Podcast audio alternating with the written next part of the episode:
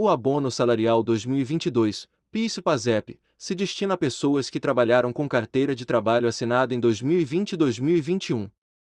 O pagamento será reajustado de acordo com o novo salário mínimo. Se você leitor trabalhou com carteira assinada no ano de 2020 e 2021 terá direito a receber o valor de R$ 1.200 a partir de 2022. Esse dinheiro se trata do benefício social PIS, PASEP concedido aos empregados da rede privada, PIS, e servidores públicos, PASEP.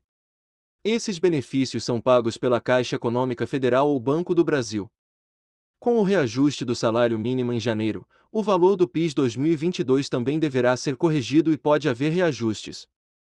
Os pagamentos do abono salarial acontecem através das agências da Caixa e do aplicativo Caixa Tem. Adiado neste ano para permitir que o governo financiasse o Programa Emergencial de Manutenção do Trabalho Renda, bem, o abono salarial do PIS e PASEP é aguardado com ansiedade pelos trabalhadores, Eventualmente a próxima rodada de pagamentos trará algumas pequenas mudanças, mas isso vai ser importante ser.